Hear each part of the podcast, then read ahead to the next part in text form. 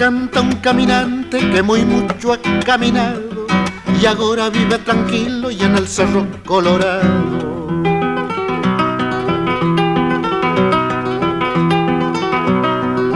Largo mis coplas al viento por donde quiera que voy. Soy árbol lleno de frutos como plantita de mistol. Salía de Jesús María a caballo para Cerro Colorado, 38 leguas, le hacían dos etapas. Para regalarle un traje de gaucho a un amigo, Lindor Argañara, quería casarse de paisano y yo le digo, yo le regalo el, traje de Salta y de Córdoba monté a caballo y salí. Antes, en aquel tiempo, había sombra. Uno llegaba sin tostarse ni, las, ni las manos. Había sombra, algarrobo, chañares, buena sombra en las dos márgenes del camino. Y ahora no tiene usted dónde protegerse del sol.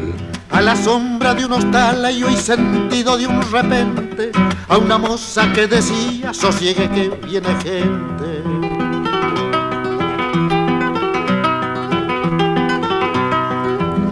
Te voy a dar un remedio que es muy bueno para las penas. Grasita de iguanamacho mezclaita con hierba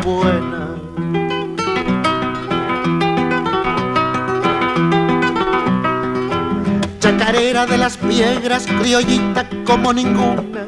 No te metas en los montes si no ha salido la luna.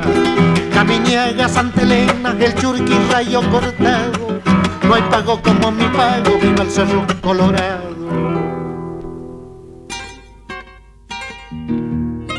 Héctor Roberto Chavero Aramburu.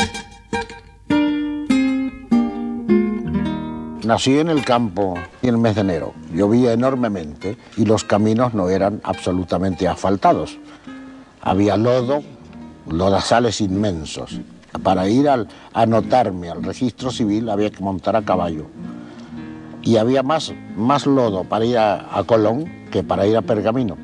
Entonces quedaba mejor el camino del Pergamino un viejo y hermoso pueblo y me anotaron en el pergamino porque era más fácil llegar.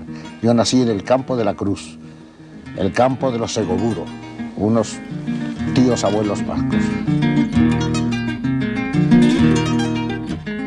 Tuve la infancia más hermosa del mundo. Unos padres encantadores, una madre vasca, un padre mestizo, un hombre recto, de pocas palabras, mi padre trabajaba de peor en el ferrocarril de empleado. Era un pobre con libros. Siempre llevaba cuatro caballos y unas alforjas con libros, con extraños libros que alguna vez los leí cuando tuve licencia. Pero mi padre además, de norteño y de pobre con libros, tenía la facultad creadora de alguna copla. Entonces era un poco el poeta de la aldea. Es la, la pequeñísima herencia que dejó alguna vez.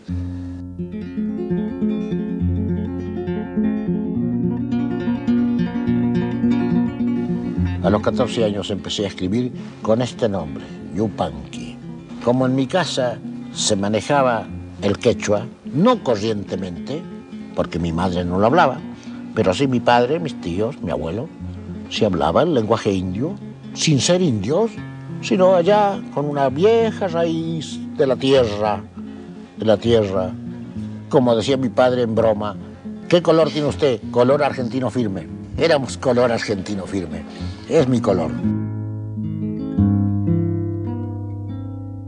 Empecé a, firmar los nombres en el secundario, en una revistita que teníamos, a firmar pequeños coplas muy malas y sonetos con este nombre, Yupanqui, que quiere decir has de contar, narrarás. Yo no tenía la menor conciencia, sabía que decía narrarás, pero lo usaba por aquello de no firmar Héctor Roberto Chavero Aramburu. No, no quería firmar así. Por timidez, por vergüenza, firmaba Yupanqui.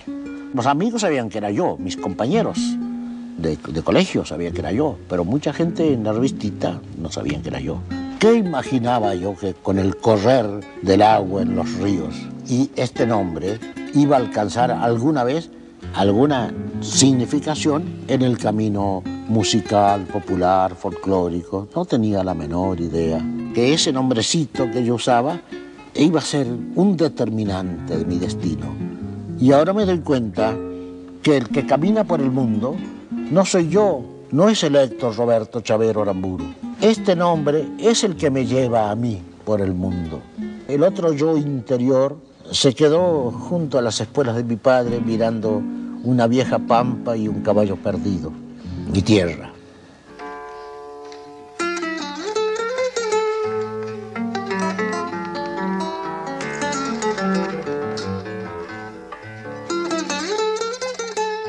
Sin tener una cabal conciencia de qué era la música, a mí me llenaba de placer y de felicidad, y de inquietud y de desvelo. Quisiera entrar una tarde en ese monte callado, a donde solo se escuche la marcha de mi caballo, a donde solo se escuche la marcha de mi caballo. La temática de mis asuntos es muy sencilla, el hombre y el paisaje. El hombre desaparece en la medida que el paisaje eh, impresiona mucho, o si no, viceversa. ¿Cuál es el mejor paisaje de la naturaleza? El hombre, el hombre. Es el mejor paisaje.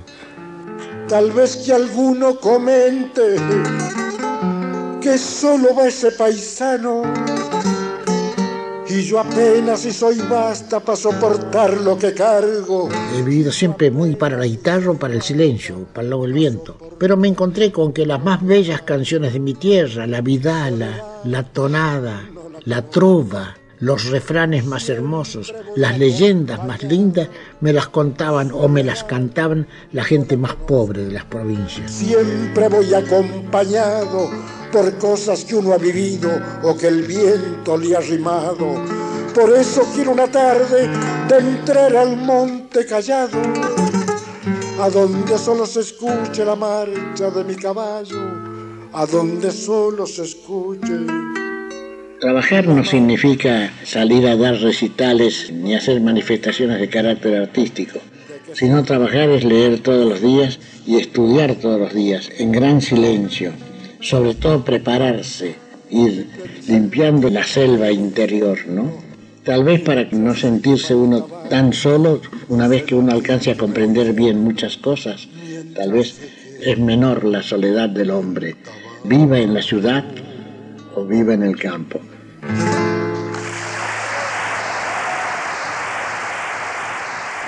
Y me lo acuerdo todos los días a cada momento. El relincho de mi caballo la gente que amo, mi árbol, mi algarrobo, el aire de mi tierra, la cruz del sur. Contenidos y memoria histórica. Radio Nacional.